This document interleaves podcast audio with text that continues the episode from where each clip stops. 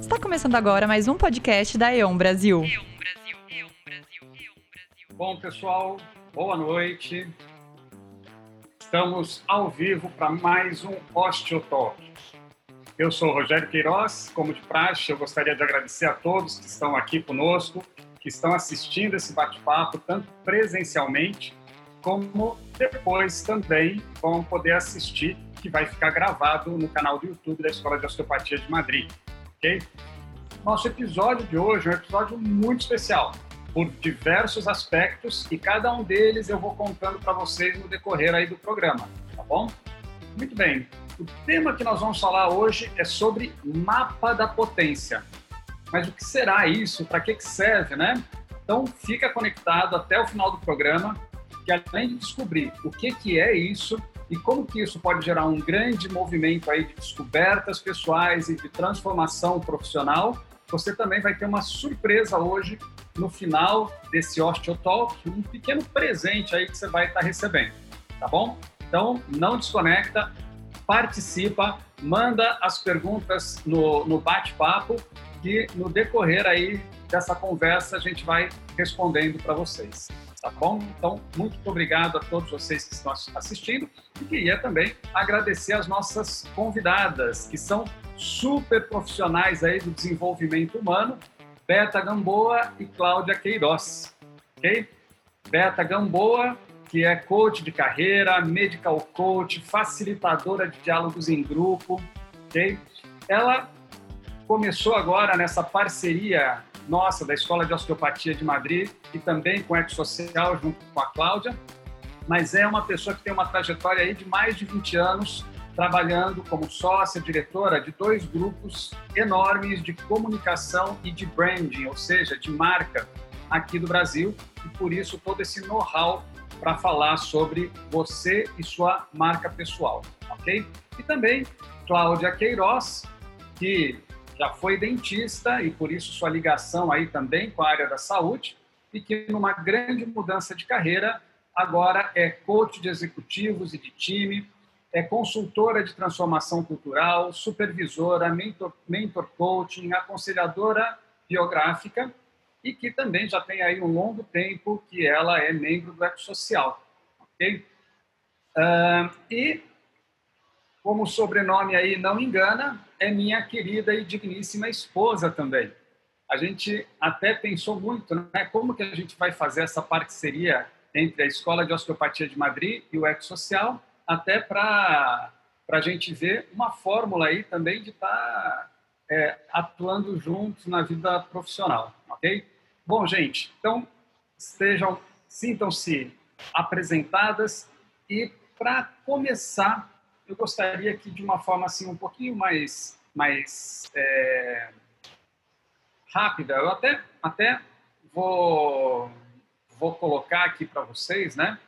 É, porque eu falei dessa parceria da Escola de Madrid com o Eco Social e o Eco Social ele é atualmente uma uma rede de coaches consultores que ele está eu diria que uma das maiores ou a maior rede de coaches e consultores do país, que trabalha com grandes marcas, grandes empresas, né, grandes corporações e que tem aí como seu, digamos, core business, né, ou como sua missão, apoiar o ser humano na aventura de tornar-se livre para assumir seu lugar único na vida e na construção de organizações saudáveis Pessoalmente, eu acho isso lindo, maravilhoso, né? E ele também, o ecossocial, ele tem, assim, a, a, como ideia atuar individualmente ou em conjunto no desenvolvimento humano e organizacional, inspirados pelos princípios da ecologia social e da antroposofia. E daí eu queria que vocês não só dessem um oi para o pessoal que está nos assistindo, mas que vocês falassem de uma forma muito resumida e, e, e, e assim que seja entendível para a gente que não é tanto da, da, dessa área, né?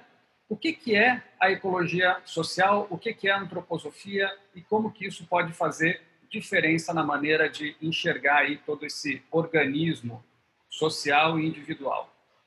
Boa noite, Beta. Boa noite, Cláudia. Boa noite, Boa noite Rogério. Obrigada. Boa noite a todos que estão nos assistindo. Isso. Vou deixar essa para a Cláudia, que já é membro do Ecosocial há bastante tempo. Eu sou uma pessoa que entrei no Ecosocial em 2019, é, então vou deixar para a Cláudia contar para o pessoal um pouco mais. Ok. Bom, então, antroposofia, ela, a antroposofia, ela vem de um filósofo austríaco que viveu ali final do século XIX, início do século XX, Rudolf Steiner, que trouxe grandes contribuições. Então, ele, ele oferece um olhar para o ser humano, mas esse ser humano integral, que tem as suas dimensões do pensar, do sentir e do querer, que tem o seu corpo físico, o seu corpo vital, emocional e o eu, que é a sua individualidade, né? É, então ele, ele olha para esse ser humano, considerando em todas as suas dimensões, e ele olha esse ser humano na sua relação com o mundo e na relação com outras pessoas. A ecologia social, ela, ela traz esse olhar da, das relações. Então, como é que se estabelecem as relações no meio que aquele ser humano vive? É, antroposofia, ela está presente em vários campos de conhecimento. Então, as pessoas que conhecem aqui a pedagogia Waldorf, né? A pedagogia Waldorf, ela tem base antroposófica, a, a própria medicina antroposófica, é, agricultura biodinâmica, ele trouxe contribuições para a arquitetura, enfim, foi um, foi um ser bem à frente do seu tempo e que hoje, né, tempos depois, tem mais de 100 anos que ele morreu, a gente lê as coisas do Steiner e fala, puxa, o cara era à frente, né? Tinha coisa que provavelmente quem lia Steiner lá atrás não compreendia. E hoje a gente está aqui correndo atrás buscando compreendê-lo, né? Então, antroposofia é isso. Ela está na base do nosso trabalho no ecossocial, é, nos arquétipos que a gente usa para trabalhar nas organizações, para trabalhar com os indivíduos, com os times grupos, nas organizações e na própria sociedade. Rogério, era que você leu o nosso propósito. A gente acabou de fazer uma revisão desse propósito e ali, no finalzinho, para organizações e sociedade. Né? Então, sociedade entrou no nosso propósito porque era algo que a gente já, já fazia, já vem fazendo há algum tempo. Respondi? Bem, respondidíssimo. Muito bem. E é interessante porque quando você fala do, do Steiner, toda vez vai me parecendo muito com toda a forma do estilo também, né? De ver esse homem como um todo, corpo, mente, espírito, né? A questão emocional, a questão volitiva, né? O corpo e a questão mental. E como eu já tenho conheço um pouquinho da antroposofia, conheço um pouco mais da osteopatia, eu vejo várias similaridades e que existe aí uma possibilidade de integração e de uma visão sistêmica é, um olhar sistêmico que é muito, muito, muito legal. Bom. Eles, eles são contemporâneos, né? Viveram exatamente. ali no mesmo zeitgeist, né? É. é. E tem toda uma filosofia por trás das suas propostas, né? Sim. Muito bem. Bom, Cláudia já respondeu essa pergunta.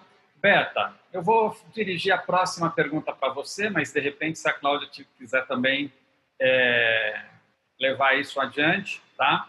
Vocês vão se complementando agora. A ideia aqui é que seja realmente um grande bate-papo, que a gente vá falando as coisas que vão surgindo, às vezes coisas que a gente nem pensava antes, mas que vão aparecendo. É uma, vamos tentar uma, uma espécie de construção conjunta aqui, tá bom?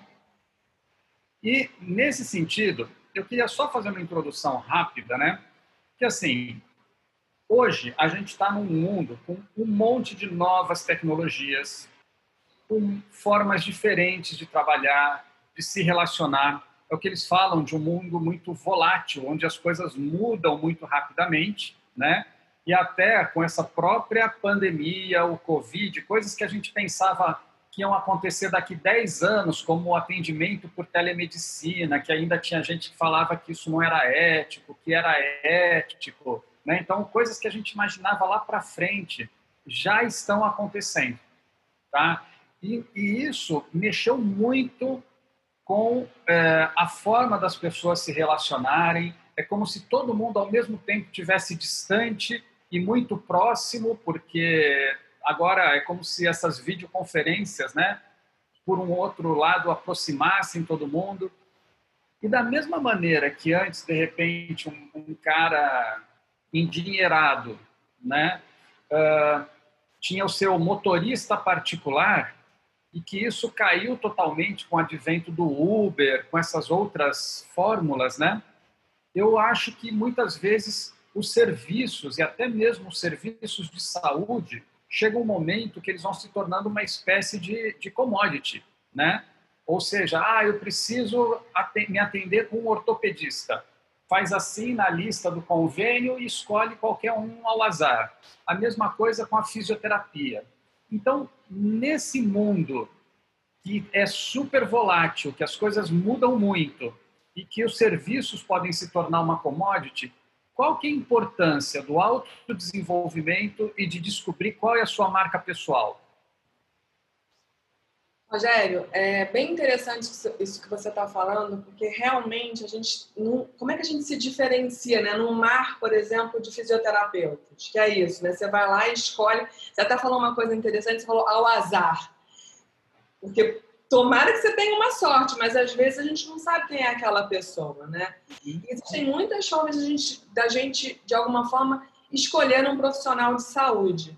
É, geralmente, as pessoas perguntam, pedem endosso de alguém. Só que com essas novas tecnologias, às vezes você está dentro do Instagram, você vê um profissional de saúde se comunicando, e isso fica na sua cabeça.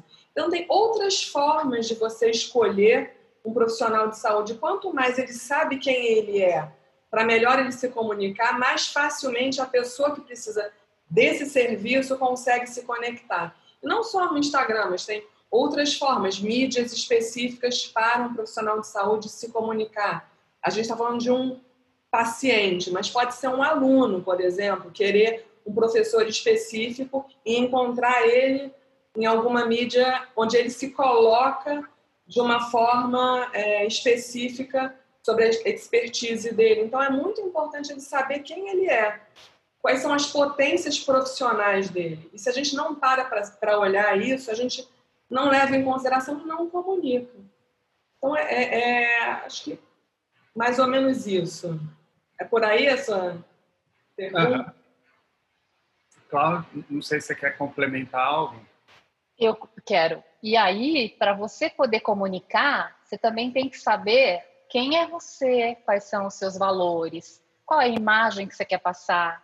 Né? Porque é, às vezes a gente começa a seguir alguém no Instagram pelos conteúdos que traz e tal. É, mas às vezes nesse mesmo Instagram tem coisas ali que não tem nada a ver com o que ele faz. Tem uma foto dele com os amigos no final de semana enchendo caneco na praia. Então, ter essa consciência, essa autoconsciência, né? Quem eu sou, que imagem eu passo, como é que as pessoas me percebem, né? Quais são os meus valores, o que me guia. Tudo isso faz parte desse, desse pacote, né? Uhum. No mundo de hoje, não separa mais o profissional do pessoal. Não tem mais um. Cuidado, aliás, com isso, né? É. Isso tudo cria uma marca. Isso tudo que a Cláudia está falando cria uma marca. Todos nós temos uma marca, né? uma marca pessoal e uma marca profissional. A gente tem que tomar cuidado. O que é uma marca? Né? A impressão que você deixa na, na cabeça das pessoas que estão vendo você. Então, você cria uma percepção. Quanto mais você sabe quem você é e como você comunica, como você deve se comunicar, mais facilmente as pessoas vão te encontrar. E se você dá muitas mensagens como isso, enchendo o caneco, né? Muitas mensagens que são dissonantes, você cria uma confusão, você perde oportunidades. Então, é muito importante você é, é, saber qual a melhor estratégia para se comunicar. Não dá para simplesmente ir postando qualquer coisa. Tem que ter uma estratégia de pensamento por trás é, para você poder atrair quem você quer, né?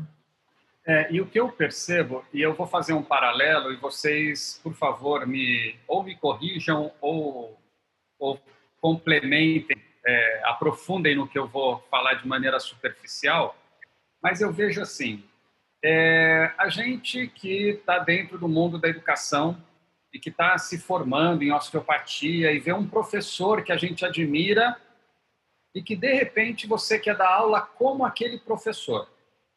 Só que de repente aquele professor ele é ele tem um é super bem humorado, brincalhão e eu sou um cara super sério. E daí eu não vou conseguir dar aula como ele, né? Uhum. Então, a gente começou dentro do programa a tentar descobrir assim um pouquinho isso, como que é o meu jeito de dar aula, né? E que eu vejo que isso às vezes necessita de alguns mergulhos mais profundos, porque às vezes parece algo mais óbvio, né? O óbvio sempre atrapalha, sempre confunde, porque a gente olha, ah, eu sou assim, né?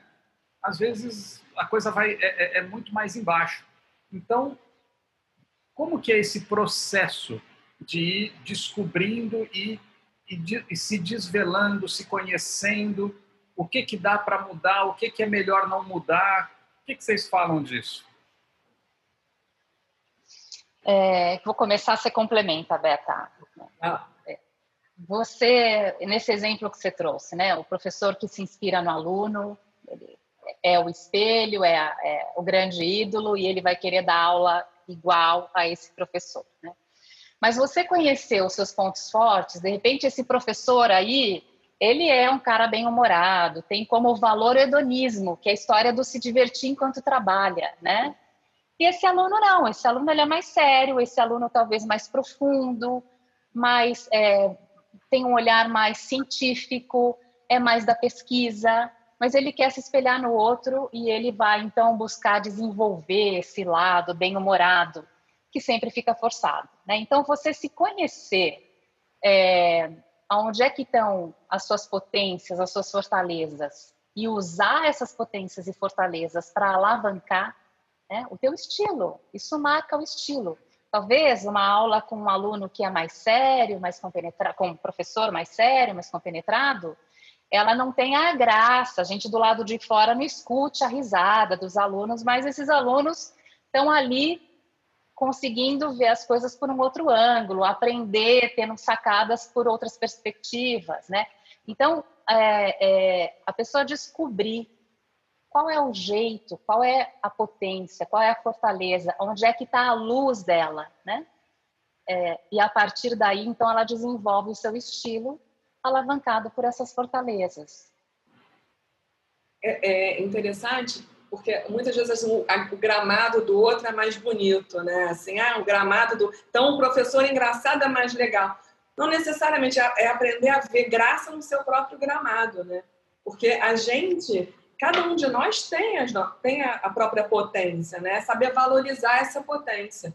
Porque o aluno que gosta de um professor mais sério, ele vai procurar um professor mais sério. E esse professor mais sério precisa saber comunicar do jeito dele, para que o aluno que quer exatamente isso possa se conectar. Mas se, você, se um professor que é mais sério fica forçado, querendo ser engraçado, o aluno não vai, ele vai falar, essa pessoa tem alguma coisa errada. A gente percebe quando a pessoa quer ser aquilo que ela não pode ser. É claro que a gente tem o que a gente chama, né? Eu vim do mercado do brand, né? Trabalhei 20 anos com marca. Você tem uma coisa que a gente chama de brand stretch, que talvez seja isso aqui. Todo mundo que me conhece sabe que eu não bebo bebida alcoólica, mas me convidaram para EON. Falei, já vou ter que beber alguma coisa. Eu estou bebendo um espumante. Era o que eu tinha que eu ganhei. Então, assim, isso é um brand stretch. Eu estou fazendo. Mas realmente me ver bebendo muito, não vai acontecer, porque isso não tem a ver com a minha marca, com o meu jeito. Vão achar que é esquisito. Beta está deprimida, a gente tem alguma coisa errada com ela. Ela está assumindo uma personalidade que não é dela. Então é isso, né? Assim, você assumir a sua personalidade, quem você é.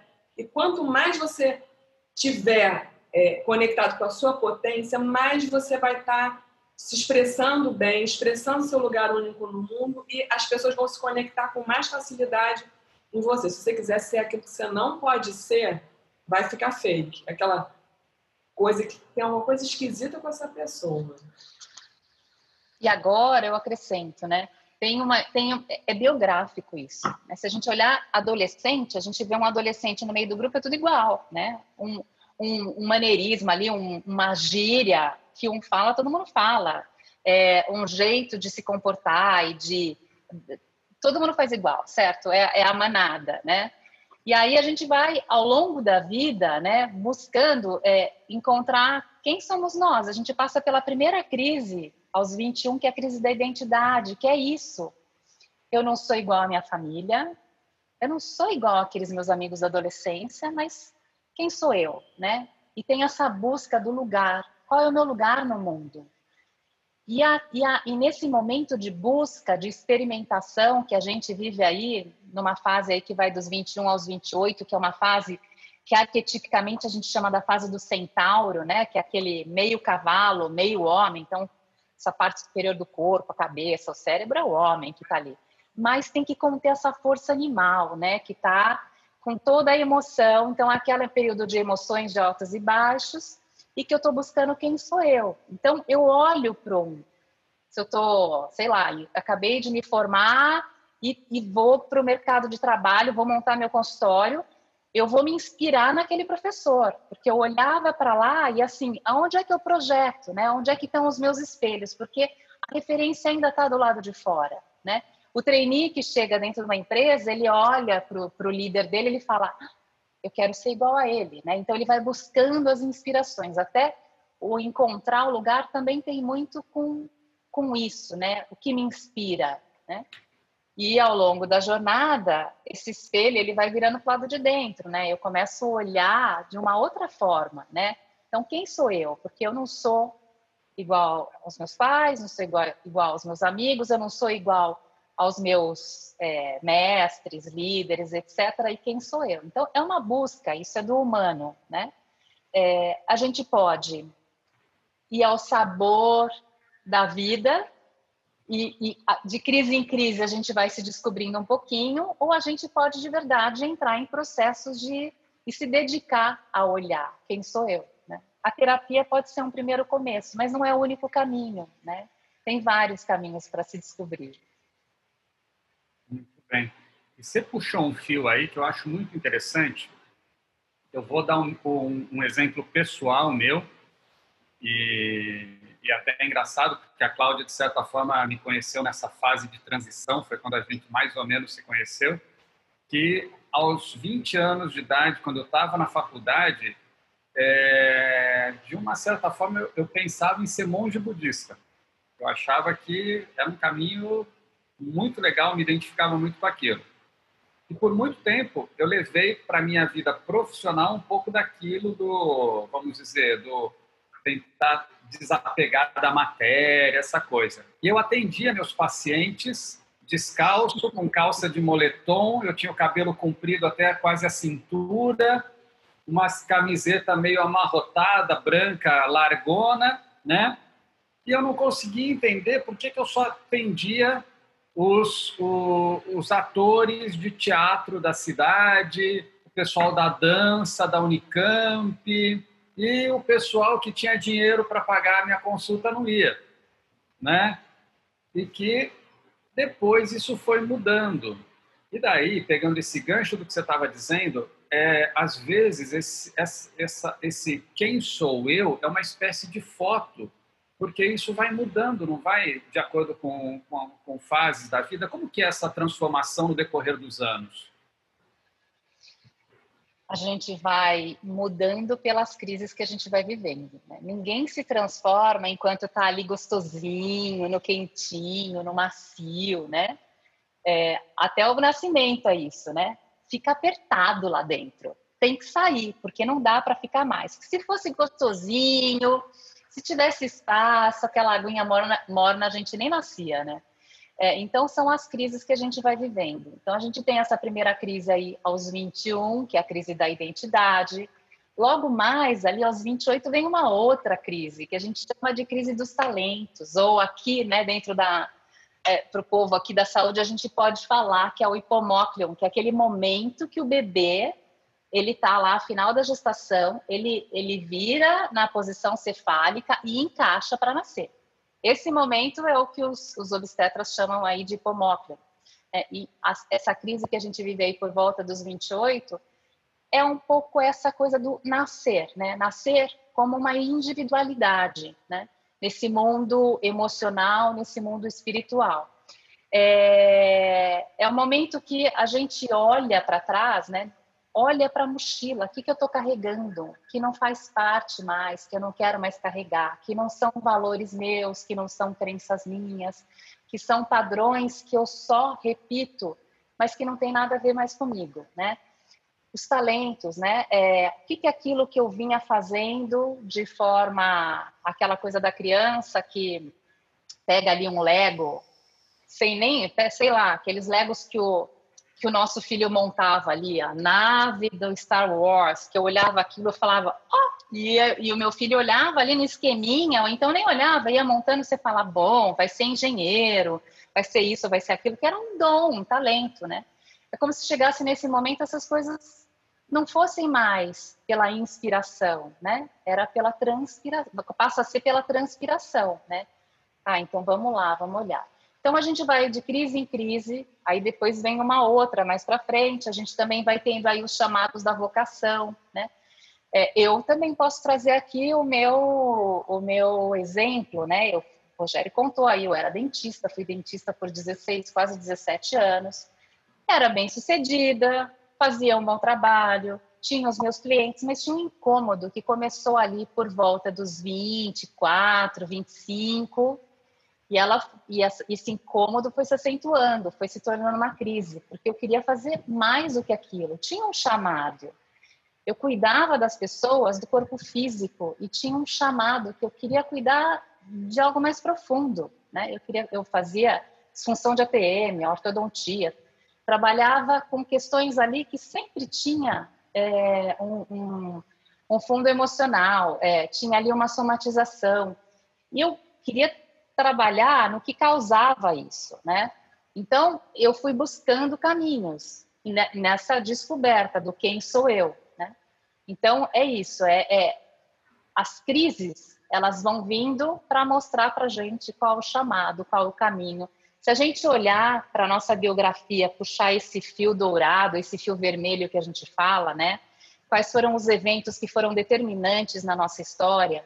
A gente vai ver que tem eventos que vão colocando a gente nesse, nesse lugar da, do chamado, nesse lugar. Pessoas muito jovens ainda, vinte e tanto, trinta e pouquinho, é difícil identificar isso, mas quando a gente é mais velha, a gente olha esse fio e a gente reconhece. E se a gente segue o chamado, a gente vai vivendo com mais coerência, vai vivendo o nosso lugar único, né, como a Beta falou lá no começo, né, que é esse lugar de potência, esse lugar de, é, de você estar tá colocando as suas fortalezas, né, as suas capacidades a serviço das necessidades do mundo. Eu também Acho que eu viajei aqui, né, Rogério? Olha só, isso que a Cláudia viajou, que foi uma delícia, ela, né, ela falando, tem a ver com a marca da Cláudia, né? Porque a, a Cláudia é aconselhadora biográfica, então ela, ela vai se empolgando com isso, a gente vê. Isso tem a ver com a marca dela, né? E ela falou aí da, é. do momento onde ela mudou, ela precisava de alguma coisa a mais. Eu também passei pela minha crise, né? Aí a gente fala dentro do, da, dos setênios, né? Da, da antroposofia, da crise da autenticidade. Com 42 anos eu fiz a minha transição. Comecei a buscar o que, que eu vou fazer, porque eu também não estava feliz com o que eu fazia. Eu trabalhava com construção de marca há 20 anos e achava que aquilo ali faltava alguma coisa. Eu queria trabalhar com as pessoas e não com as marcas. Só que marcas e pessoas, também são marcas, né? E aí eu consegui, na verdade, nessa busca, juntar uma coisa com a outra. Então isso tem a ver com a minha marca pessoal. Eu tenho sempre esse olhar voltado para a construção de marca.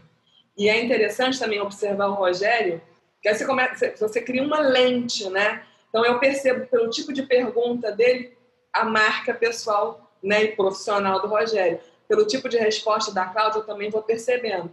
Isso tem a ver com a minha marca pessoal. Né? Porque eu trabalhei com isso durante muito tempo, então com facilidade eu fui ah, isso aqui é um assunto que tem a ver com essa marca. Ela está deixando essa marca no mundo. E isso vai se transformando ao longo do tempo. Um pouco também do que a gente está falando no, no, nesse projeto nosso é que a gente não precisa esperar uma crise para olhar, né? Às vezes a gente precisa, a gente passa por uma crise e a gente é obrigado a olhar. Mas é uma proposta de desligar o piloto automático, que a gente entra no dia a dia da gente acaba não olhando.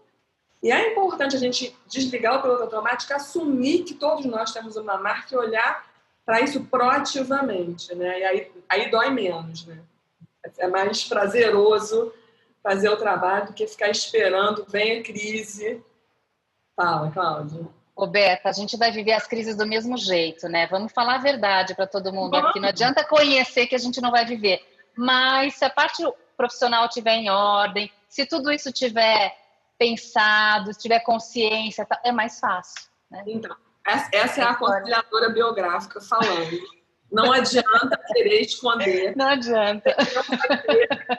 Na verdade, que a gente está falando. Peraí, peraí, peraí. Facilita, facilita. Muito bem. Então vamos lá. Antes de qualquer coisa, eu vou pedir para o pessoal que está acompanhando, tem muitos elogios para vocês, tá? Mas eu vou pedir para o pessoal que está acompanhando que aproveitem a oportunidade que está tendo aí de estar junto com vocês e que façam perguntas sobre isso, tá bom? Porque vale muito a pena. E eu vou colocar algumas coisas, de repente até que me vieram na cabeça e que às vezes eu, eu já até cheguei, chego a falar para os alunos e tudo mais. Essa questão de novo da marca, Beta, e daí um pouco, essa pergunta um pouquinho mais direcionada para você. Marcas que são gigantescas, como é, Atari, Kodak, Nokia, e que depois desapareceram no mercado porque ficaram nessa coisa da marca estática, né? Como trabalhar a sua marca para ser uma marca dinâmica, uma marca inovadora, uma marca que se adapta? Porque existe uma espécie de mercado, existe o eu e existe minha missão e propósito. Como que eu alinho tudo isso? Porque eu acho que esse é o grande desafio dos profissionais hoje em dia. Rogério, a gente. Perguntinha fácil, né? Bom, beleza. Bom, a gente tem que estar muito atento. Você até falou que hoje em dia é tudo muito volátil, né? O mundo mudou muito dos últimos anos. Eu lembro que quando eu estava na minha vida executiva, a gente fazia planejamento 2020 em 2000, a gente fazia um planejamento 2020. A gente não tinha a menor ideia que em 2020 a gente já está numa pandemia. Todos nós, é, com o nosso direito de ir e vir realmente muito limitado. Então, assim, a primeira coisa é a gente estar tá muito atento ao que está acontecendo. A Cláudia até falou do Zeitgeist, né? O que, é o espírito da época, o que está acontecendo. A gente não pode entrar é, no piloto automático da nossa vida profissional. A gente tem que estar tá sempre olhando o que está acontecendo com o mercado. O que, que, que as pessoas estão valorizando? Até, por exemplo, agora, né? acredito que os osteopatas, eu não sou, não, não entendo muito, mas devem estar tendo muita oportunidade. Por quê? Porque as pessoas estão sentadas o tempo inteiro. Então, o corpo deve estar sentindo muito o fato de estar o tempo inteiro sentado, é, é, fazendo live o dia inteiro e, e, e reuniões.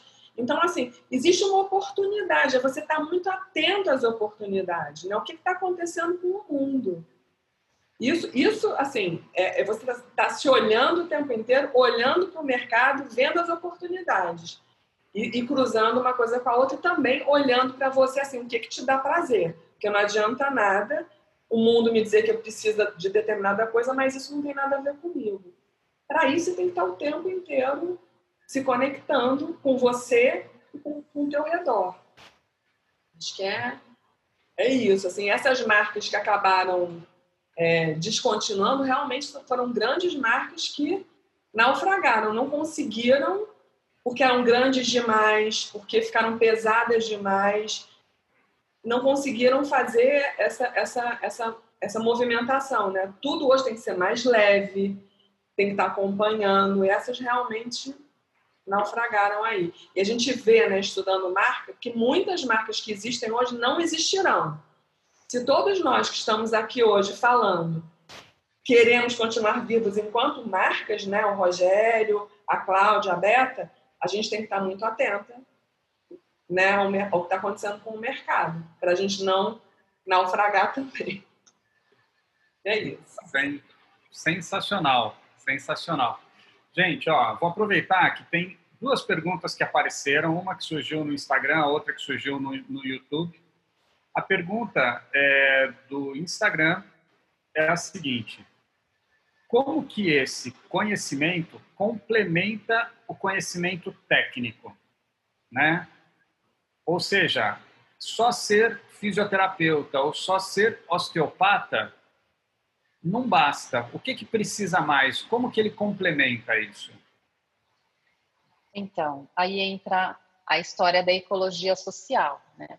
É, você ter o conhecimento técnico ajuda você a resolver o problema do teu paciente, né? Mas se você não souber comunicar isso, se você não souber se relacionar, se você não souber quem você é, é quem é aquele indivíduo que está na sua frente, né? Porque me conhecer também implica eu ampliar o meu olhar é, é, para o outro, né?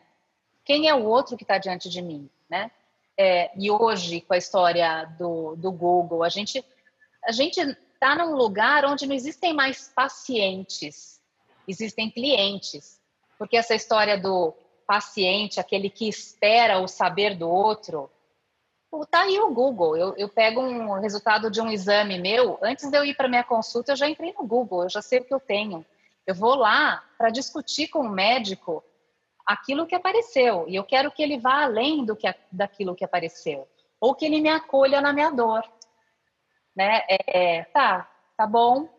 Ele vai me dizer algo que eu já sei, ele vai me prescrever um remédio, mas quem é que me acolhe na minha dor, né? E eu acho que essa competência que o profissional da área da saúde ele ele é, é, desenvolve, né? Mas para isso ele precisa conhecer o outro, ele precisa se conhecer, ele precisa conhecer os seus limites.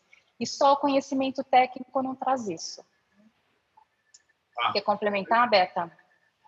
Não, é, acho que é, é, por aí mesmo. Assim, a gente a gente fala muito de hoje em dia soft skills, né? É. é que é uma coisa interessante. Tem inteligência emocional, habilidade de comunicação, porque você aprendeu, você ter um olhar, né? Eu imagino isso, e ver que uma bacia está deslocada e tal, e lá colocar no lugar, ok.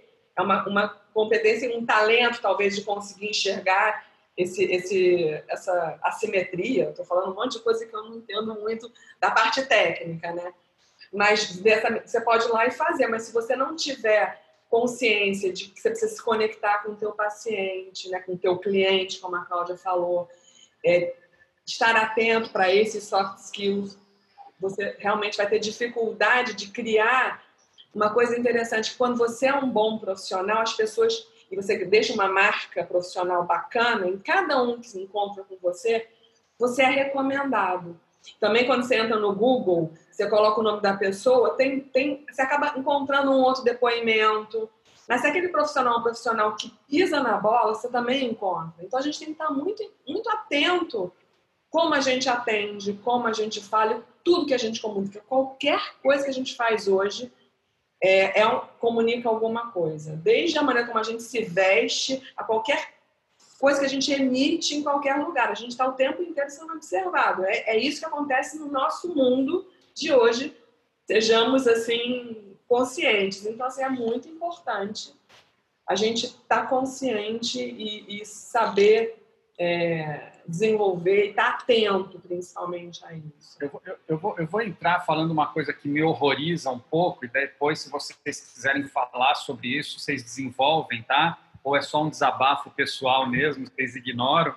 É, mas, por exemplo, ainda mais profissionais da saúde, onde, vamos dizer, grande parte do, do sucesso do tratamento depende da confiança entre terapeuta e paciente. E eu vejo nos seus perfis profissionais, às vezes fisioterapeutas ou até mesmo outros profissionais da saúde, colocando assim, é, foto de biquíni na praia, fotos sensuais, fotos. Foto de gatinha. Né? É, então, assim, será que o paciente está indo ali procurar o quê, né? Ou, ou, ou seja, qual que é a imagem que você está passando, qual que é a marca que você está deixando, né? Por outro lado, existe um discurso de liberdade de expressão. Ah, eu tenho direito de falar o que eu quiser, eu tenho direito. Então tem uma uma questão aí, mas eu vou mais além, né? Vou isso foi só um desabafo. Você Mas... deve ter visto alguma coisa que você ficou assim horrorizado, gente. Tá algum... Você está contando alguma coisa com essa pessoa. O que, que essa pessoa quer dizer, né? É, as redes sociais. É uma percepção. as redes sociais são um verdadeiro show de horror profissional, na minha opinião, né? Eu acho que a pessoa devia ter um, um perfil que é pessoal, um perfil que é profissional e não misturar uma coisa com outra, mas cada um é cada um. Bom, tem uma pergunta no, no, no chat que eu achei sensacional, é do Jonas Correia Ferreira, que é, é, é inclusive monitor da escola, e ele pergunta o seguinte: a caracterização do, do comportamento, uma vez que ela está formada através de todas as experiências que a gente já viveu, como que a gente consegue mudar isso? Como que a gente consegue evoluir, né? Já falaram aí que às vezes a gente evolui através da crise, mas será que a gente não consegue evoluir através de alguma outra coisa? Vou deixar para os profissionais aí. Quer falar, Cláudia? Vai lá. Quero falar. É, a gente evolui. Como é que a gente muda comportamento? Comportamento é padrão, né, gente? A gente aprende os nossos comportamentos lá. É aquele bebê, que é um ser social, né? É, que reage a, a que, que, faz ali, que reage à mãe para ter atenção, que reage ao pai, né? E ali então ele é pura inconsciência e ele está desenvolvendo esses padrões ali bebê ainda. E a gente vai carregar esse padrão ao longo da vida toda, né? Aquele bebê, aquela criança que se joga no chão do shopping, fazendo um escândalo, chorando para conseguir alguma coisa, e dessa forma ela é atendida, vai ser o executivo que na reunião lá na multinacional, o cara é o cara que bate na mesa, que faz uma cena para conseguir que o que ele quer. Ele só não... É, ele só não se joga mais no chão mas ele, ele, ele então a gente consegue transpor, né, aquele comportamento infantil pra, que também não deixa de ser um comportamento infantil, né, só que num adulto, né? É, então esses padrões, como é que a gente muda, né? É com consciência. Primeiro é ganhar consciência. Eu falo, os padrões colocam a gente nesse lugar do inconsciente incompetente, né? Eu faço isso, não sei por que, que eu faço. Às vezes não tenho nem consciência que faço. Eu vou descobrir que eu faço desse jeito, o impacto que eu causo, muitas vezes a partir de um feedback né, que vem. É, então aí a gente ganha consciência, mas só ganhar consciência, ah, então eu recebi um feedback, eu já sei que eu faço isso, é suficiente? Não, aí eu sou consciente e incompetente, porque eu ainda não sei fazer diferente, embora eu saiba que eu faço, né? Aí com consciência e é esse exercício do querer, da vontade, né? Que eu falo que é aquele pequeno passo que a gente dá todo dia e que tem hora que a gente escorrega, tem hora que a gente cai de novo, tem aquelas iscas, né? Eu falo para os meus clientes, não vai querer mudar esse comportamento lá com a tua esposa que você sabe que tem um gatilho, ou com o teu marido, né? Não vai querer mudar esse comportamento com aquela pessoa lá na empresa que busca primeiro esses ambientes mais é, protegidos ou, ou mais fácil, onde você domina. E é com essa consciência e esse exercício. Então, é o, de novo, é o pensar, né? É, então, é você tomar consciência, é o sentir, é aquilo fazer sentido e é essa ação que, que começa a mudar por algo que faz sentido, que tem coerência. Então, é difícil, é, mas é, nós somos seres plásticos, né? Sim, temos Está todo mundo aqui para evoluir, né? Se desenvolver. E essa coisa da consciência que você falou também, é, a gente pode também ter ajuda de outras pessoas. Até no, no, nosso trabalho também a gente tem isso, né? Como que as pessoas me veem. Que é, porque a gente às vezes tem uma área que a gente não está enxergando. De repente o executivo ele acha que ele está passando um pouco do ponto, mas ele não está nem vendo que ele está passando tanto do ponto. E aí a gente precisa às vezes de, de de outras pessoas para nos ajudarem onde estão os nossos pontos de atenção, aquilo que a gente precisa realmente criar uma estratégia de melhoria, né, transformar um comportamento, e também onde estão as nossas potências, porque às vezes a gente acha é, que, aquele, que aquela é uma potência, mas a gente não tem tanta certeza. Quando a gente escuta os outros dizendo para a gente, nossa, você é muito bom nisso, a gente tem certeza que realmente aquilo faz sentido. A gente já tinha uma pista, e o olhar do outro ajuda a reforçar essa pista que a gente tinha. Então é sempre bom ter essas pessoas que nos ajudam a ir evoluindo. Né? Eu gosto de.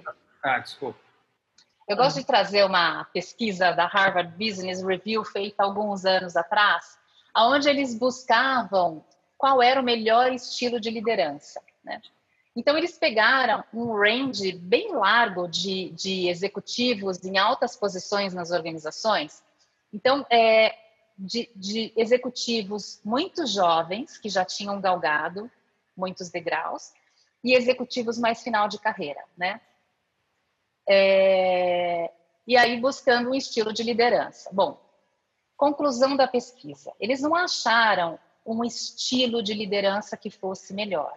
Então eram executivos todos com muito sucesso, eram executivos muito queridos, etc. Não acharam um estilo de liderança que fosse predominante. Ah, esse estilo é melhor. Mas o que, que eles acharam em comum entre é, todas essas pessoas? Todos eles tinham tido eventos na vida difíceis, aqueles que precisaram superar esses eventos. Às vezes a, a morte precoce do pai ou da mãe, é, uma dificuldade financeira muito grande, passaram fome na, na infância, enfim, os mais diversos eventos que eles precisaram superar, né? Então essa coisa da resiliência e de você sair melhor de um evento desse, né? É, um segundo ponto é são, foram, foram pessoas que buscavam ativamente o feedback. Então, eu vou conversar, eu vou até o outro para que ele me conte quem sou eu a partir da, da, da, do olhar dele, ou seja, é a minha reputação. Né? Então, qual é a minha reputação? Como é que os outros me percebem, né? É, e qual é o impacto que eu causo no ambiente? E um terceiro ponto eram que eram pessoas que ao longo da vida foram se trabalhando nesse aspecto, se conhecendo e se conhecendo a partir do olhar do outro, então se autoconhecendo e sabendo qual era a sua reputação, que elas conseguiam ser as mesmas no ambiente do trabalho e fora, ou seja, elas eram autênticas, elas não tinham uma máscara ali, porque eram pessoas que ah, tá bom, o cara é um grosso, ele bate na mesa e ele tem autenticidade, vai bater aqui, vai bater em casa. Não, não é isso. Eram pessoas trabalhadas, pessoas que foram se lapidando, né? É, tra trabalhando o seu comportamento a partir desses feedbacks. Então, eu não sei se eu respondi ao Jonas, um beijo para o Jonas, é, querido, mas é a história da consciência, né? Então, é o pensar, o sentir e o querer. Sensacional. Voltando rapidinho para a questão do que a gente tanto fala, né, de descobrir quem sou eu, eu posso dizer que de uns anos para cá eu eu mais ou menos tentei entrar num, numa linha de, de mergulhar nisso e descobrir quem sou eu mesmo e tudo mais. E eu vejo que eu apanho tanto de mim mesmo que a hora que tem gente que fala, ah, eu sou assim, e, né, parece uma coisa tão, tão, tão, tão, tão, numa perspectiva tão, como que eu posso dizer, é, não, não aprofundada, né? Existe um caminho para se descobrir? Existe um caminho para descobrir quem eu sou? É, isso tem a ver com a proposta, vamos dizer, que vocês têm aí dessa vamos dizer, esse acompanhamento que vocês fazem com os clientes? Com os clientes ou com o nosso, a nossa proposta? Com a proposta, com...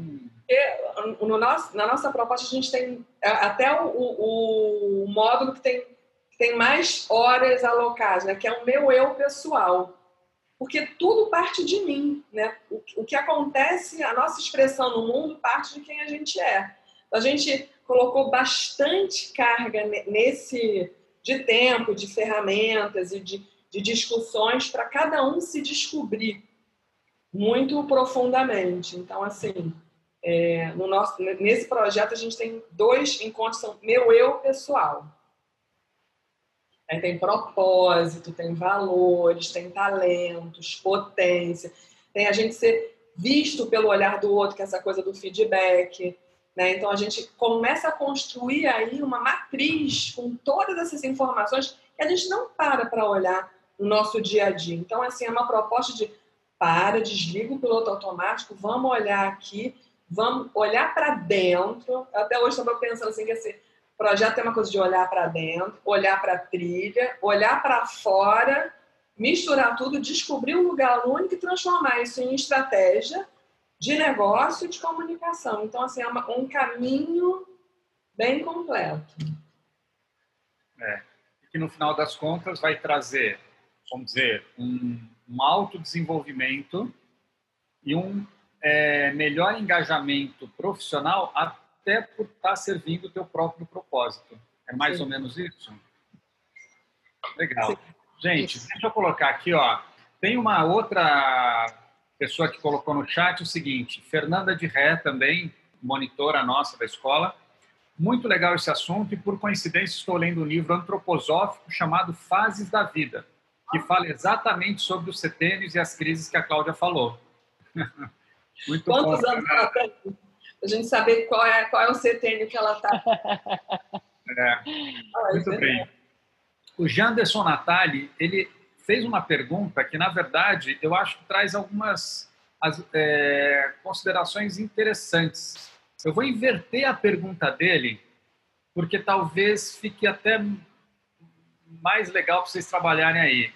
Ele disse o seguinte, que tem alguns casos que ele sente que acabam com a potência dele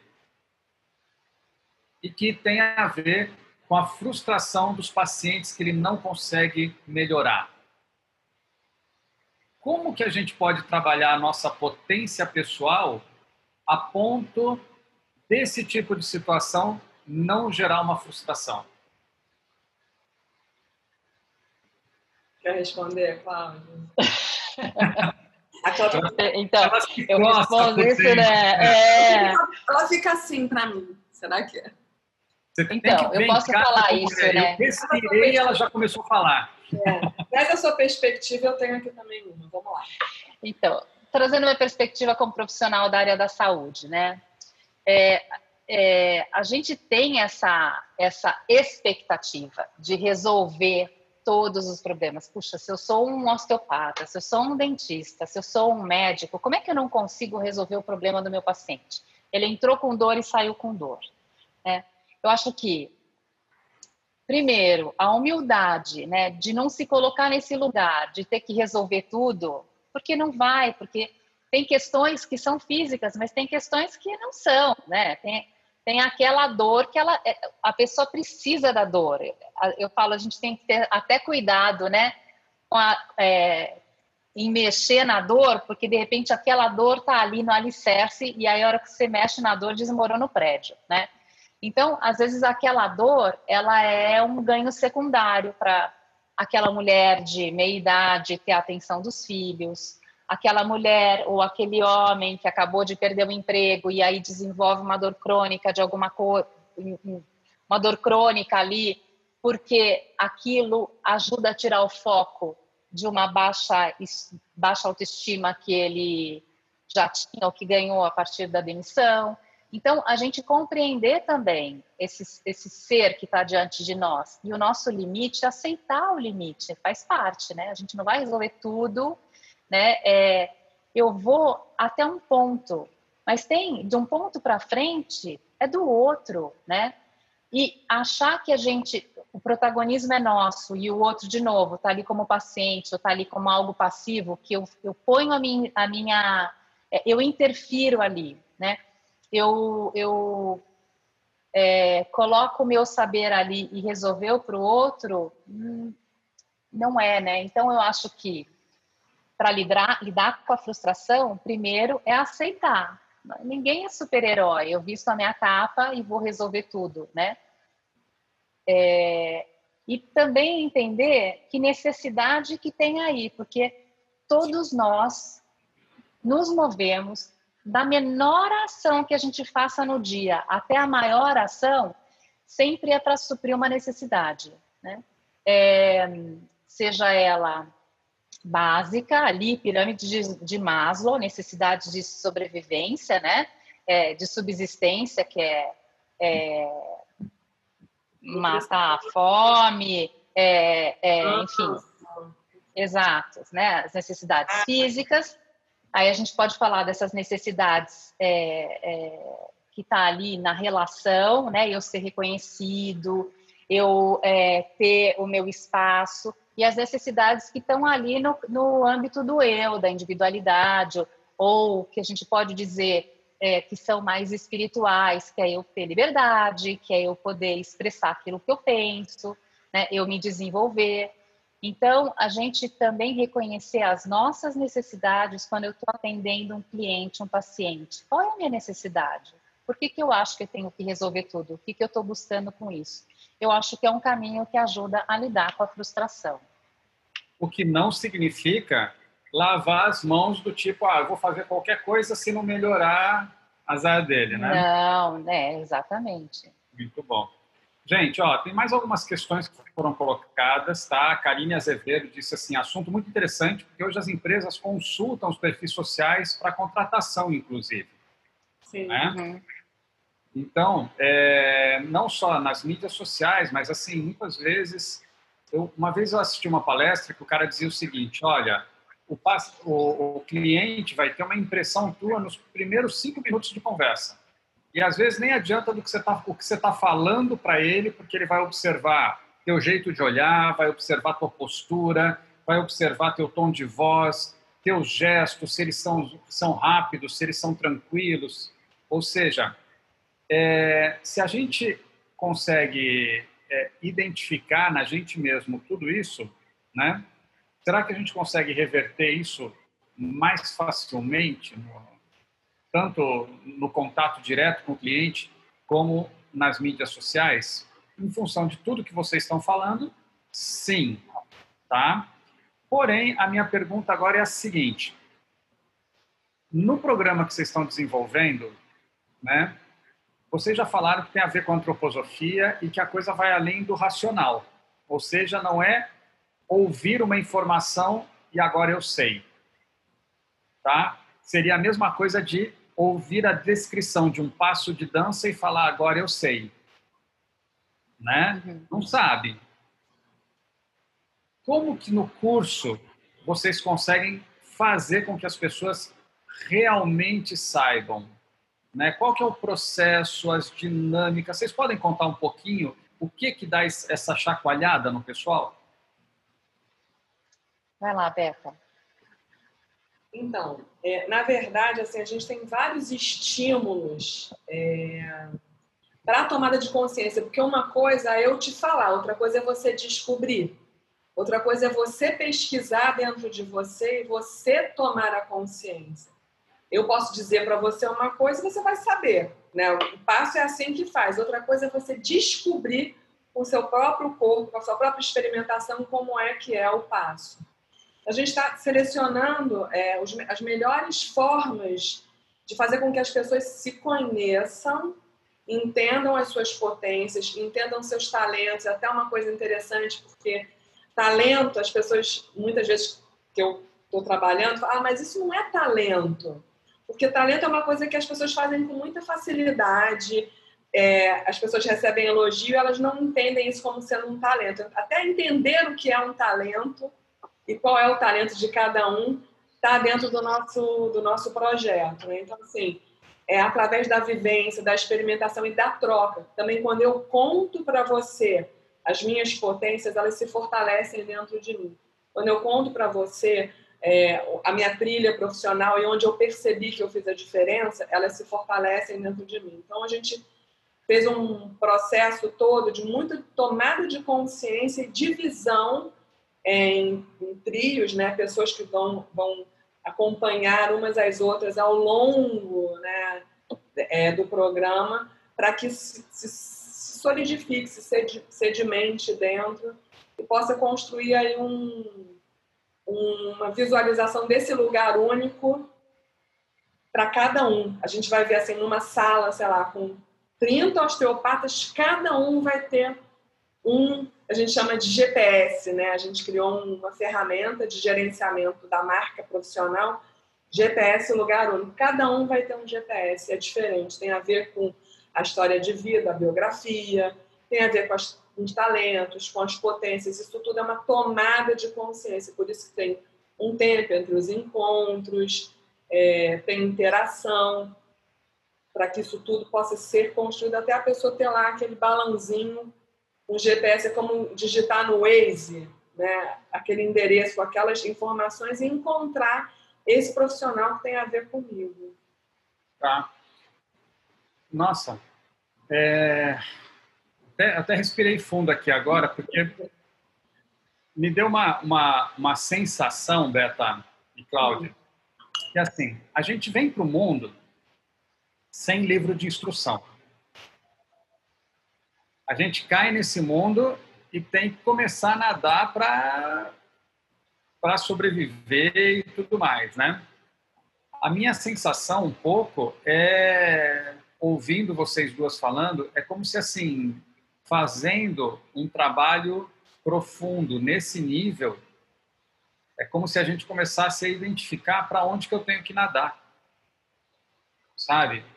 Para onde que, que eu tenho que apontar meu barco, alguma coisa nesse sentido, porque às vezes a gente fica dando tiro para todo lado, às vezes a gente fica seguindo moda, às vezes a gente fica seguindo o próprio ego, às vezes a gente fica seguindo. Então, é, é, estão vindo imagens assim na cabeça, é como se tudo isso foram, fossem como pequenos distratores da nossa bússola e que aparece uma coisa assim, a bússola, opa, Daí aparece uma outra, o ego sobressai, opa, muda a bússola. Né? Daí fala assim, ah, mas tal coisa, opa, e a moda, e a bússola. Então, assim. Essa bússola está magnetizada. Exatamente. É assim, né? Que vai para qualquer lugar, ela está tá com, alguma, é. com algum problema, né? Porque o ideal é que a bússola, a gente se mexe ao longo do tempo, né? Você viu que você tinha cabelo na cintura e hoje você está com cabelo curto, né? Não precisa Aí, falar que está branco, não precisa. Não, o meu também tá. Na quarentena a gente esconde.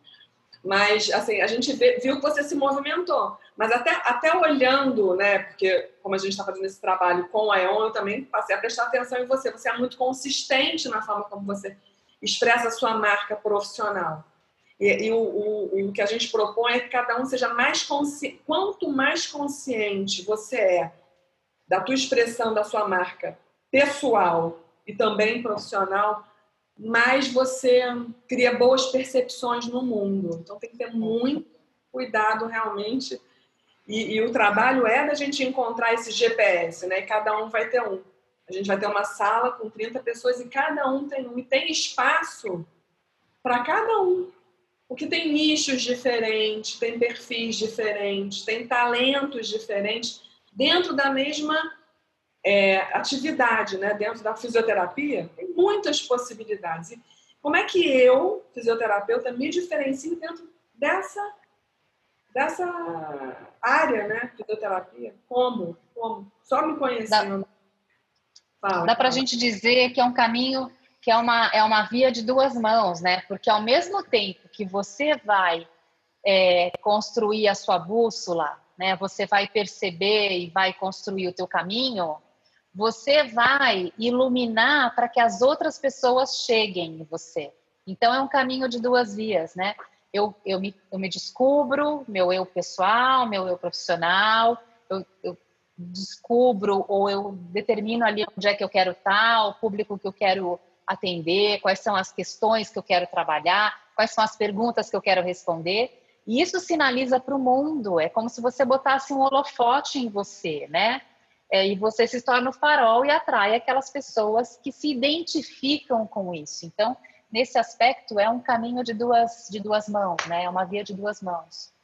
Nossa, isso é... isso que a Cláudia está falando, desculpa, só mais uma coisinha que é interessante, porque não é só você fazendo o seu, né? Você ajuda as outras pessoas, porque você vai conhecendo né, ao longo do programa, as outras pessoas a identificarem o GPS delas, né? Você vai ver que eu sou uma coisa, eu e Cláudia trabalhamos com desenvolvimento humano, né? Eu tenho o meu GPS, ela tem o dela. A gente trabalha dentro do ecossocial. Se alguém quiser falar comigo, vai procurar uma pessoa que tenha o meu GPS, né? Se alguém quiser fazer um trabalho com a Cláudia, vai procurar o GPS que tem a ver com a Cláudia. Isso tem a ver com a forma como a gente se comunica. Então, todo mundo vai se ajudar a identificar, a, a mostrar qual é a melhor bússola para que é, ou até aprender a indicar, né? Eu posso indicar um osteopata, se eu sou um osteopata, mas tem uma pessoa que tem uma expertise que eu não tenho, eu posso indicar. Então é legal a gente um se ajudando, né? Um ajudando o outro, a gente tem um, um trabalho bem bacana, né? Colaborativo de construção.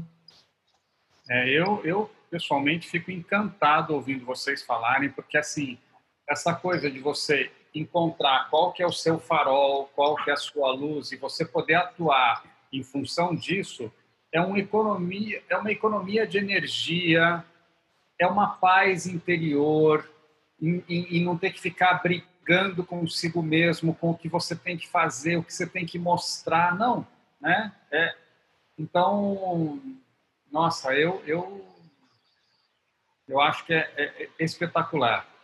Bom, tem uma, o, o Anderson Souza, que ele colocou o seguinte no, no, no, chat. Esse GPS é genial. Tá? Legal, tá... Anderson. Só que depois ele diz o seguinte, gente. Tem ele no curso. E daí, Anderson, cara, eu tomei uma bronca delas por falar, chamar de curso porque elas falaram, não é curso. Curso você vai lá, aprende uma informação e, e acabou. Não é isso, é um processo. Vocês podem contar um pouquinho para a gente como que é esse processo? Como que são os encontros? Por que que acontecer assim, não tudo de uma vez é mais saudável? O que que isso potencializa? Conta para a gente, porque às vezes isso não, não fica claro às vezes a gente ainda cai naquele modelo antigo de que a informação é o que importa. Eu conto, você me complementa, Beta? Conta que eu complemento. É, então, a gente chama de um programa, de um processo ou de uma jornada, porque ela é, não é. As pessoas que estão lá participando não chegam lá como um grande receptáculo que vão receber conteúdos e pronto, né? É, exige de que cada um que está nessa busca seja protagonista. Né? A gente traz as pílulas e a gente vai embora. E a pessoa que, que fez, que viveu a jornada, ela, ela aprende, ela se desenvolve nesse caminho. Então, por que, que não é num final de semana? Por que, que a gente não pega? São 19 horas de encontros online que vão acontecer em, em vários encontros, sete mais um, né? É, por que, que a gente não faz isso em um final? Pega uma sexta um dia inteiro, sábado o dia inteiro, um domingo o dia inteiro. Porque tem um processo, é a história de, das fichas irem caindo. Agora entreguei a idade, né? A hora que a gente fala de ficha, né? É, então, a gente traz um conteúdo, a gente traz um estímulo e tem um trabalho de pesquisa que acontece entre um encontro e outro, né? É, seja olhar para sua biografia e buscar elementos ali, seja olhar para um, uma ferramenta de personalidade e se descobrir ali dentro, dentro dessa abordagem, seja buscar inputs fora com pessoas que você conhece, seja esse olhar para o mercado. Então, em cada fase do programa, do processo, é, são, vem estímulos distintos e que cada um vai ter que fazer a sua jornada fora. É protagonismo, né? E ownership, essa coisa de é, eu sou o dono do meu processo. Como é que vem uma Beta e uma Cláudia e vai dizer como é que é? Não. Nasce dali de dentro do indivíduo, né? E ele vai buscar essa coerência, ele vai buscar essa resposta. Quer complementar, Beta? Posso complementar aqui com esse pedaço do GPS em si que ele ficou, ficou interessado, que na verdade, assim, você vai fazendo ao longo do processo várias descobertas sobre os seus talentos, suas potências. O meu está terminando, gente, peraí. Daqui a pouco botar mais. Gente, eu vou contar aqui para vocês em off. A garrafa tá lá no outro escritório com o Rogério. Então eu tô com a minha taça aqui que eu tô assim degustando esse quinzinho. Você não, né, Beta? Mas então, o GPS, na verdade, a gente é, formatou um GPS que tem quatro pilares de comunicação dessa marca profissional. E ao longo né, do processo, vocês vão ver que cada um vai ter um pilar diferente, mesmo que o nome do pilar seja igual, a forma como ele se expressa é diferente. Só a gente mostrando, a gente vai é, é, depois ter uma degustação, vocês vão saber. A gente vai mostrar um GPS que a gente criou, vocês entenderem como é. Mas tem quatro pilares de comunicação. Não adianta a gente querer comunicar 25 coisas, porque quem olha para a gente não entende. O nosso cérebro tem uma capacidade limitada de absorção, então a gente tem que escolher aquilo que tem mais a ver com a gente. É como se fosse um banquinho mesmo, né? Cada marca profissional tem quatro pilares. Você tira um, uma perninha, o banquinho cai. Então, o ideal é que você identifique dois que são necessários para um fisioterapeuta no teu, no teu, na, com o teu tempo de formado, são diferentes, e dois que são muito diferenciais e pessoais seu, seus. E aí você vai ter os atributos, qualidades, enfim, para expressar isso. Então é como se fosse realmente um direcionador, é uma bússola. E aí ao longo do processo a gente também vai vendo assim, qual é o mercado. Poxa vida, o mercado está oferecendo isso, isso, isso, mas eu tenho isso de diferencial, então eu vou reforçar isso no meu GPS. Por isso que é importante olhar para dentro e olhar para fora. Não adianta eu querer ser igualzinho a Cláudia. Eu não vou conseguir ser, vai dar errado. Então, assim, é você reconhecer o teu diferencial e também comunicar.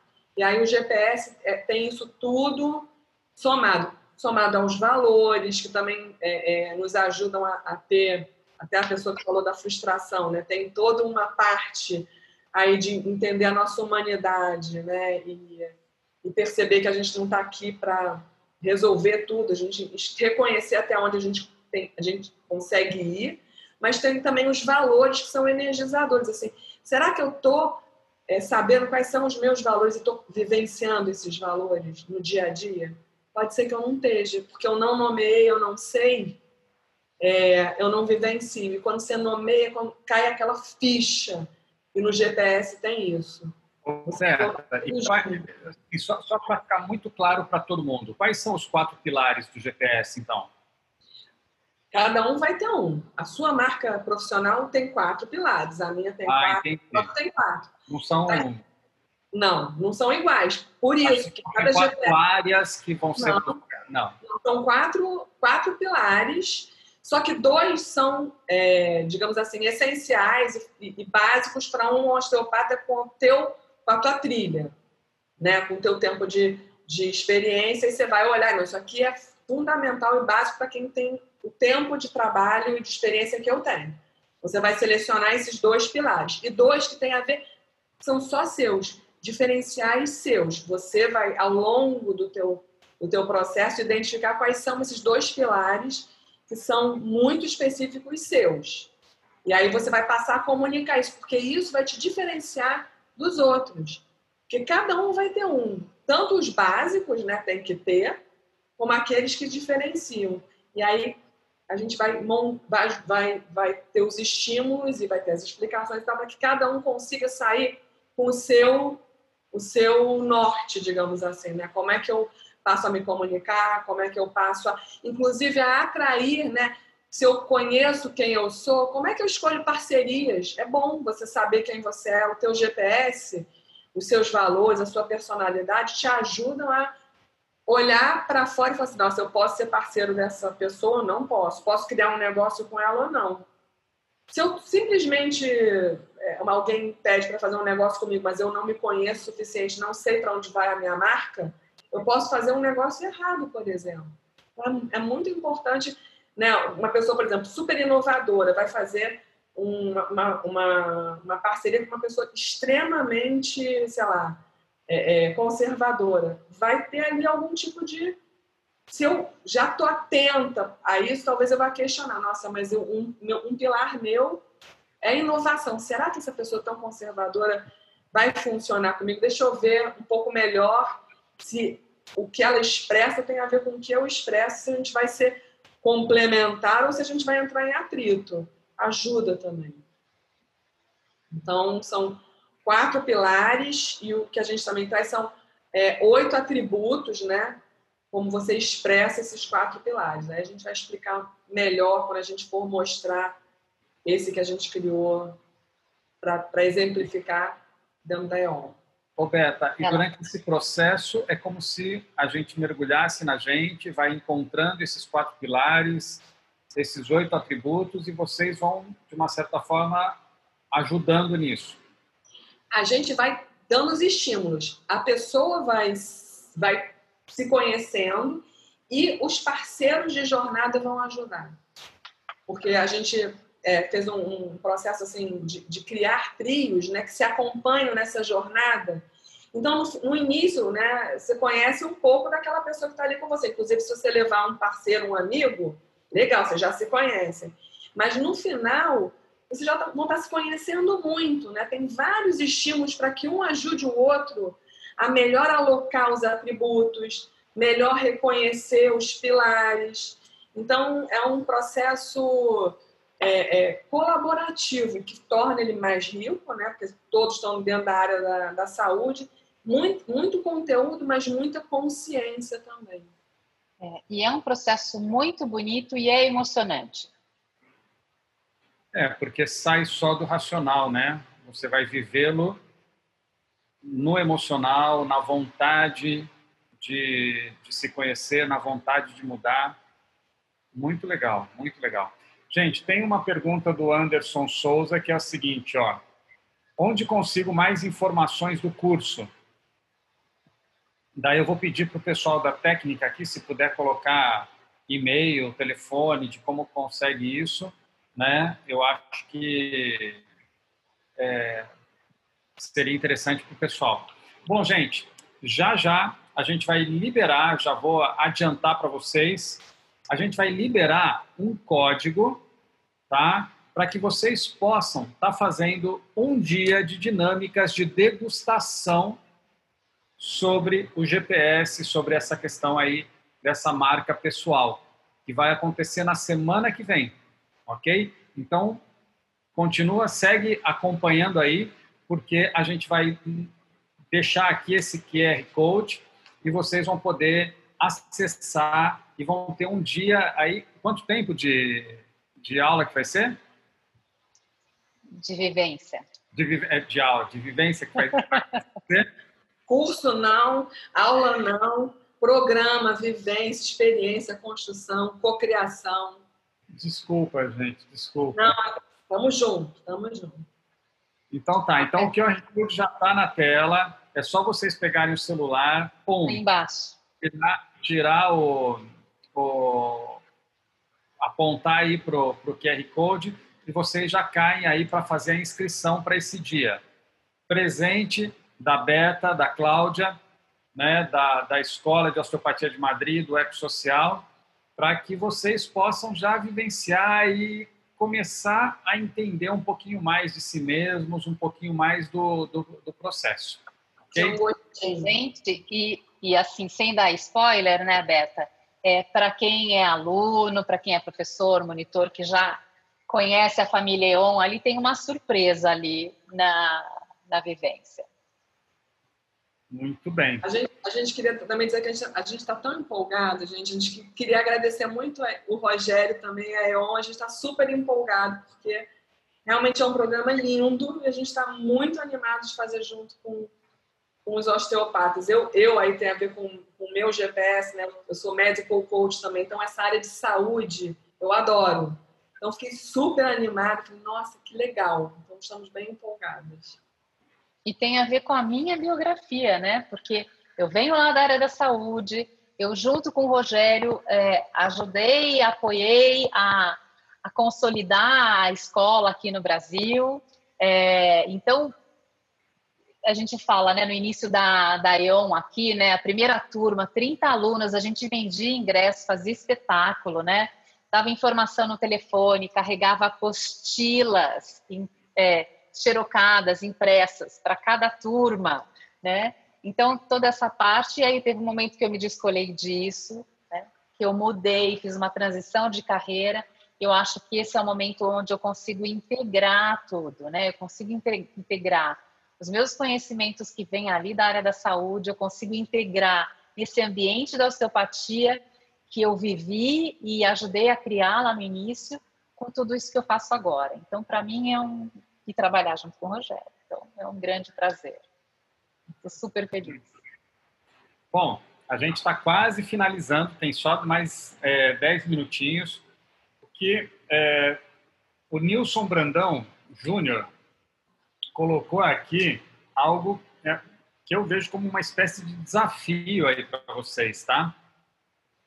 Que é o seguinte, ó, ele, ele escreve assim: não é necessário dizer todo o que se pensa. O que sí é necessário é pensar todo o que se diz. Então, que ele coloca aqui como o quote de Kino se relaciona com autodesenvolvimento. Então, hoje faleceu o grande criador da Mafalda, que foi, de uma certa forma, um grande pensador que, de uma maneira leve, brincalhona, né, teve sua marca pessoal aí muito, muito, muito forte, né? Então, como que é isso de, de repente, não é necessário dizer, tudo o que nós pensamos, mas é necessário pensar tudo o que vamos dizer. Como que vocês querem seguir daí? Cláudia? É, é, é você ter consciência do impacto que você causa daquilo que você quer comunicar, né? De novo, o que, que você quer ter como retorno da sua comunicação, né? Da sua interação com o outro. Então, na medida que você pensa tudo que você vai falar, você tem consciência daquilo que você quer comunicar, daquilo que da relação que você quer criar ou da relação que você quer manter. É, eu acho que vai um pouco nesse caminho. É, é... Não sei se a Beta tem alguma coisa que ela queira colocar. Eu fiquei aqui pensando também que a gente tem que tomar muito cuidado. Eu estava trabalhando outro dia com uma cliente e, e, tem esse ditado, né? A palavra é, é de prato, silêncio é de ouro. A gente tem que uhum. tomar muito cuidado quando a gente vai falar, realmente. Nessas épocas de mídias sociais, mais ainda. Então, assim, pensar muito em, em que você vai dizer. E esse processo, ele ajuda você a organizar é, setorizar aquilo que você deve comunicar. Faz você se tornar mais consciente, pensar um pouco antes de falar, né?